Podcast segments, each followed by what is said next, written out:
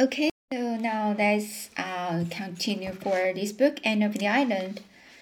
So it's chapter 30, uh, 35, in the middle of uh, 35. Uh, so let's get started. What in the world are you doing? Just looking over some old story club yarns. yarns.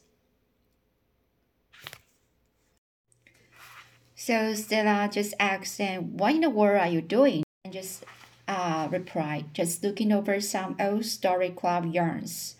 I wanted something to cheer and uh, uh, inebriate, inebriate. I just studied until the world seemed azure. So I came up here and dug this out of my trunk. They are so drenched, drenched in tears and the, and the tragedy that they are excruciatingly funny. So Anne just replied this. Then Stella, Stella said, I'm blue and discouraged myself. Throwing herself on the couch, Stella said Stella, throwing herself on the couch. Nothing seems worthwhile. My very thoughts are old. I've thought them all before.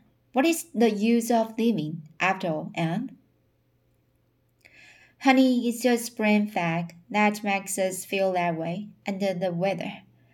A pouring rainy night like this, coming after a hard day's grind, grind would scratch, um, would uh, squelch, would squelch anyone but Mark Tapley you know, and it's worthwhile to live.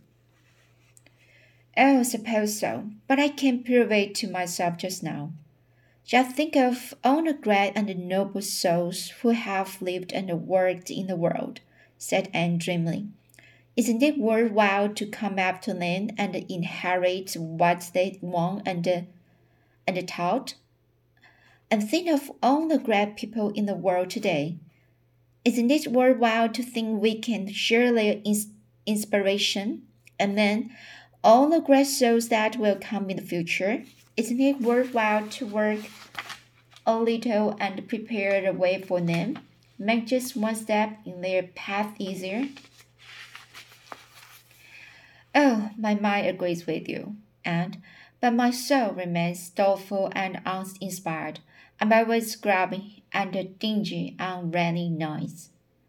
Some nights I like the rain. I like to lie in bed and hear it pattering on the roof and drifting through the pines. I like it when it stays on the roof, said Stella. It doesn't always. I spent a gruesome night in an old country farmhouse that summer. The roof leaked and the rain came pattering down on my bed. There was no poetry in that. I had to get up in the murk midnight and uh, chivy round to pull the bedstead out of out of the drip, and it was one of those solid, old-fashioned beds that weighed a ton, more or less. And then that drip drop, drip drop kept up all night, until my nerves just went to pieces. Even though I dear, what an eerie noises, noise, a great drop of rain falling with a mushy, th- mushy, th- mm, mushy thud on the bare floor makes in the night. It sounds like ghostly footsteps and all that sort of thing. What are you laughing over, Anne? These stories, as Phil would say, they are kidding in more senses than one, for everybody died in them. What dazzlingly lovely uh, hero- heroines we had, and how we dressed them silks, satins, veil velvets, jewels, laces. They never wore anything else. Here is one of Jane Andrews' stories depicting her heroine as sleeping in the beautiful white satin nightdress trimmed with seed pearls. Go on, says Donna. I begin to feel that life is worth living as long as there, there's a laugh in it. Here's one, here's one I wrote. My heroine is disporting herself as a bow glittering from head to foot with large diamonds of the, the first water. But what its beauty or rich attire? The paths of glory lead back to the grave. They must either be murdered or die of a broken heart. There was no escape as escape for them. Let me read some of your stories. Well, here's my masterpiece. Note its cheerful title, My Graves. I shed quarters of tears while writing it, and the other girls shed gallons while I read it. Jane Andrews' mother scolded her frightfully, uh, scold, scolded her frightfully because she had so many handkerchiefs in the wa- in the wash that week. It's a har- um, harrowing tale of the wanderings of a Methodist minister's wife. I met her a Methodist because it was necessary that she should wander. She buried the child every place she lived in. There were nine of them, and their, their graves were uh, severs far apart, ranging from Newfoundland to uh, Vancouver. I described the children, pictured their several deathbeds, and detailed their tombstones and uh, epitaphs. I had intended to bury the whole nine, but when I was deposed of, eight of eight, my invention of holders gave out, and I permitted the ninth to live as a helpless cripple.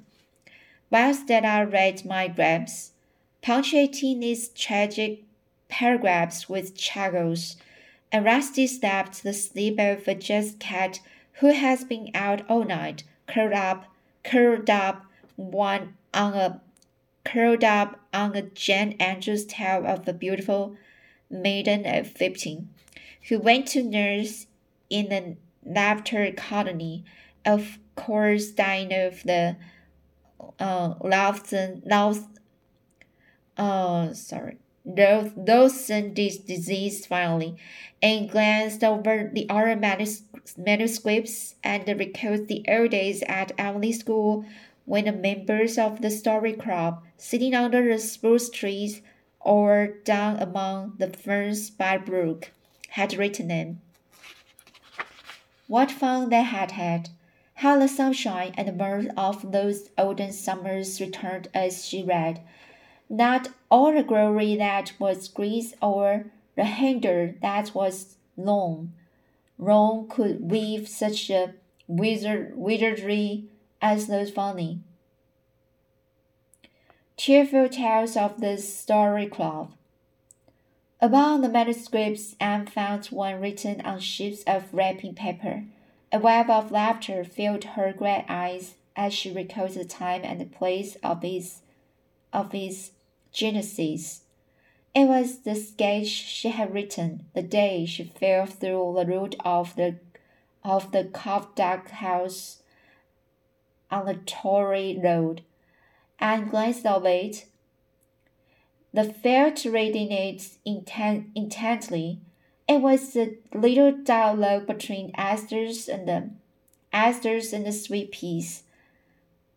Wild canaries in the lilac bush, and the guardian spirit of the garden.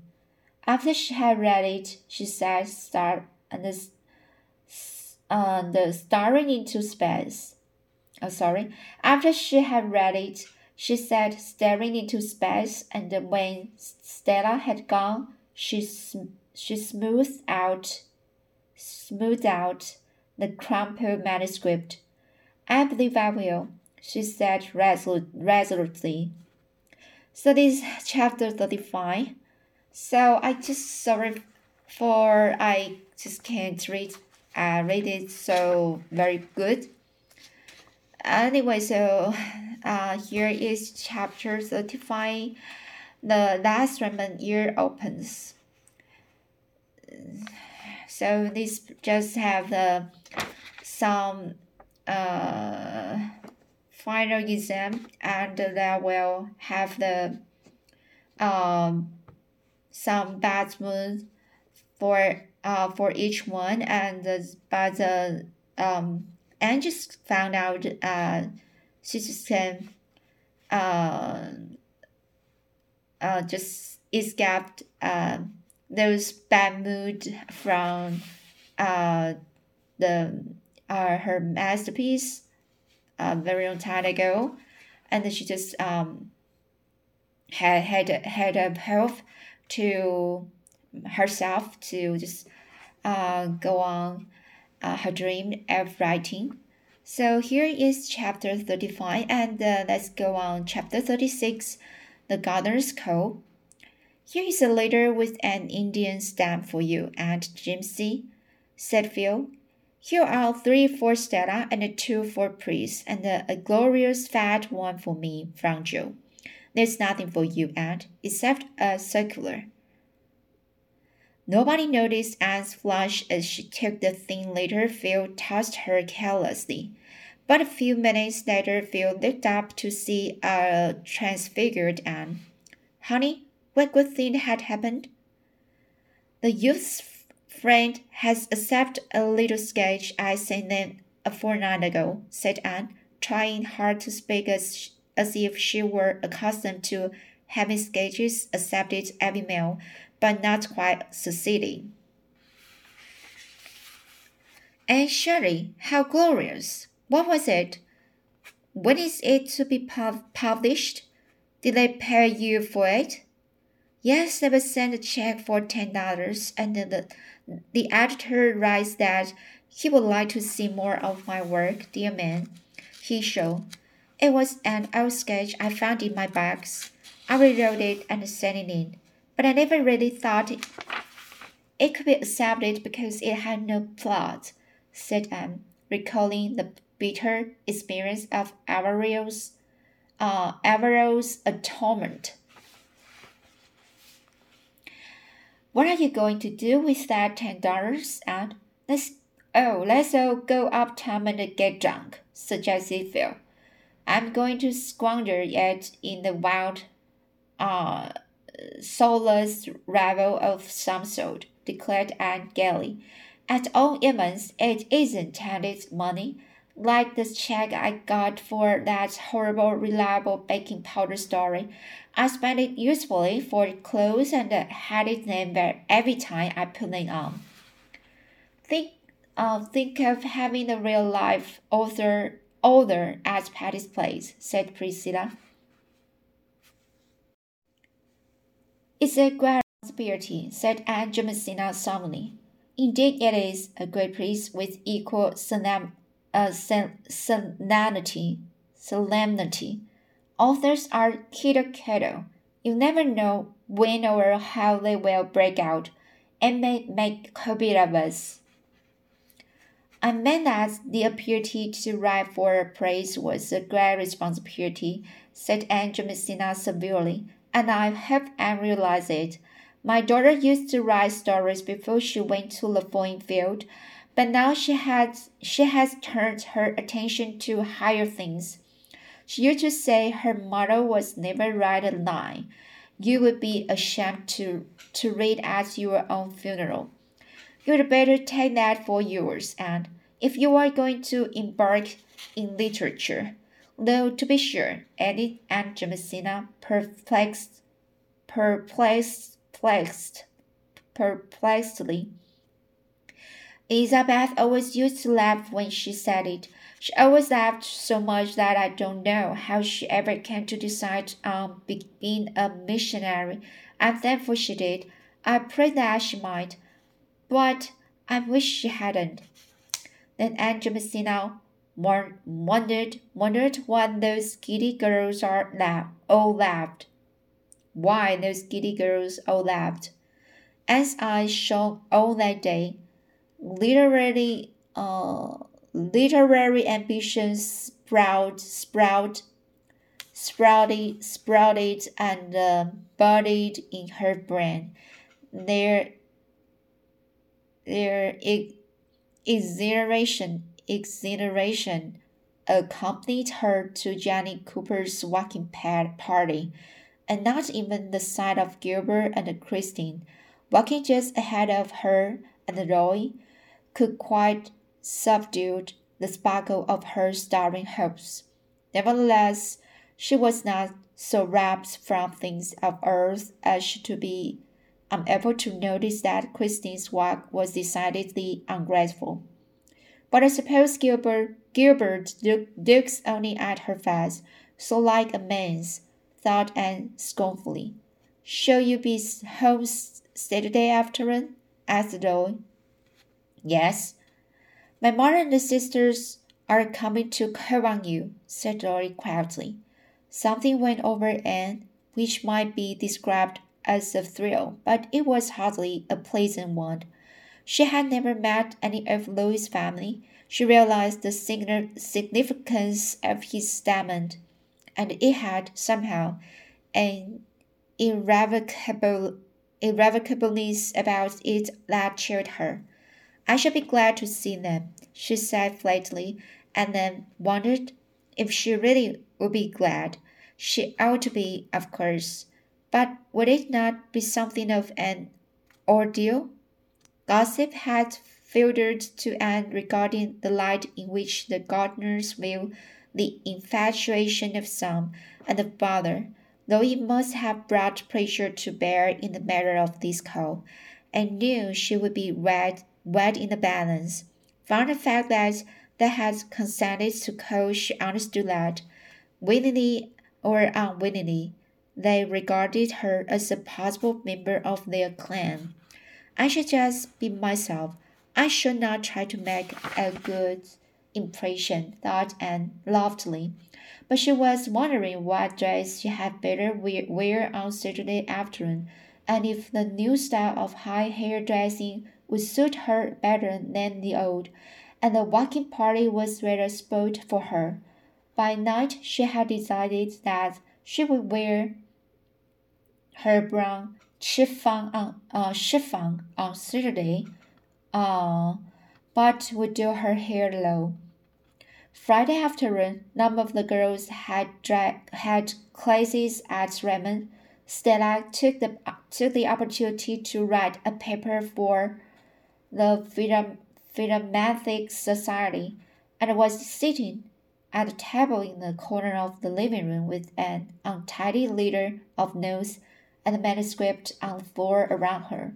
Stella always vowed she never could write anything unless she threw each sheet down as she completed, and in her flannel, in her flannel blouse and uh, and the serge skirt, with her hair rather blonde from her windy walk home, was sitting squarely in the middle of the floor, teasing the Sarah cat with the wishbone. Joseph, Joseph, and Rusty were both curled up in her lap. A warm plumbing odor filled the whole house, for Priscilla was cooking in the kitchen. Present, presently, she came in, enshrouded in a huge work apron with a smudge of flour on her nose to show Aunt Jamesina the chocolate cake she had just iced. At this auspicious moment that knocker sounded, nobody paid any attention to it except Phil, who sprang up and opened it, expecting a boy with the hat she had bought that morning.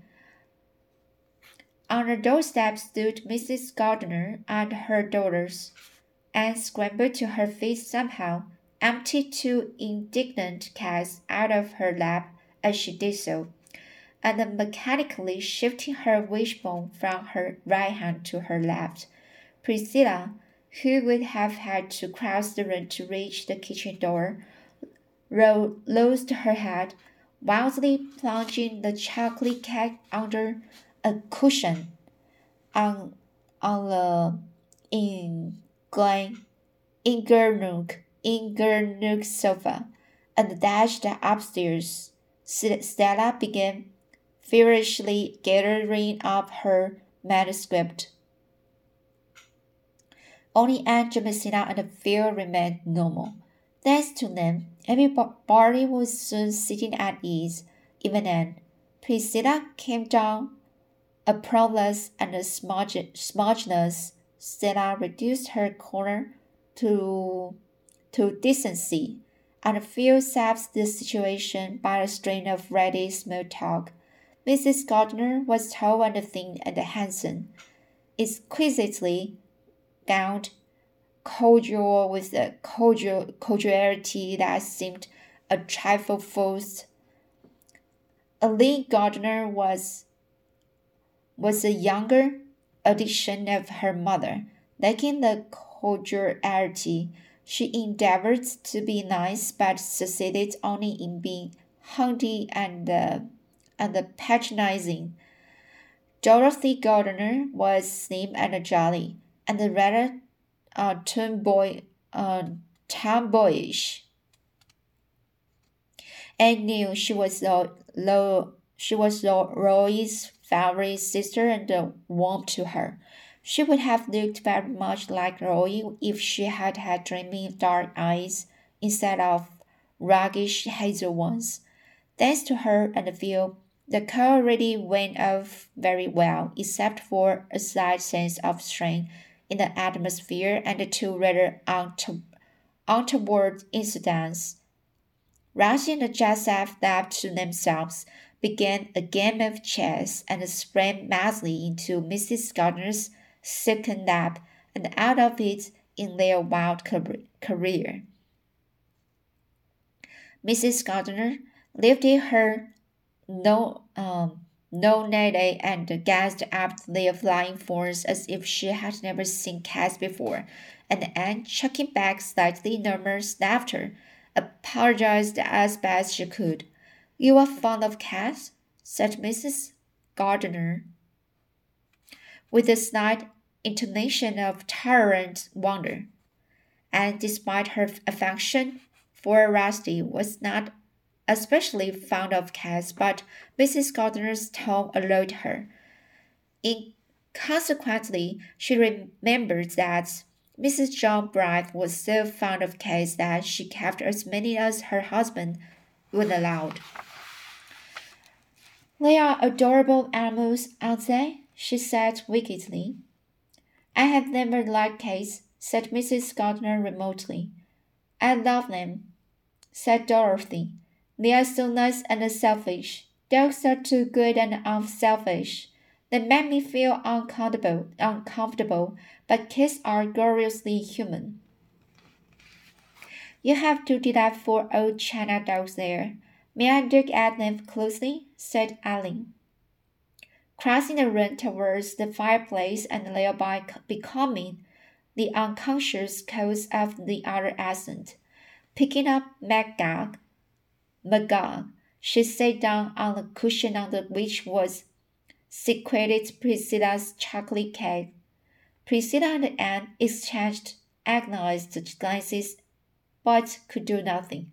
The steady, steady Aline continued to sit on the cushion and discuss China dogs until the time of departure.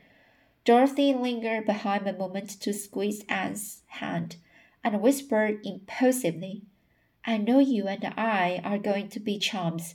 Elroy has told me all about you. I'm the only one of the family he tells things to, poor boy. Nobody could confide in Mama and Aline, you know. What glorious time you girls must he have here. Won't you let me come often and have a share in them?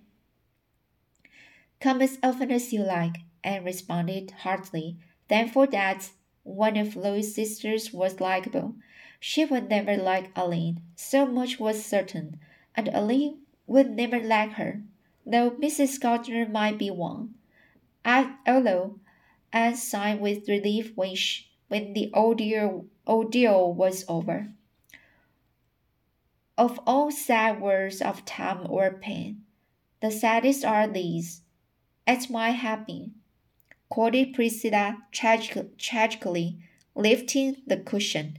This cat is now what you might call a flat failure, and the cushion is likely once ruined. Never tell me that Friday isn't unlucky. People who say where they are coming on Saturday shouldn't come on Friday, said Aunt Jamesina. I fancy it was Roy's mistake, said Phil. The boy isn't really responsible for what he says when he tells to Anne. Where is Anne? Anne has gone upstairs. She felt oddly like crying, but she made herself laugh instead. Rusty and Joseph, jo- Joseph had been too awful, and Dorothy was a dear. So here is chapter 36. Uh, so this is the first time have the uh, a chance to meet uh, Dor uh, Gardner, uh, to meet Lois' uh, mother and his sisters.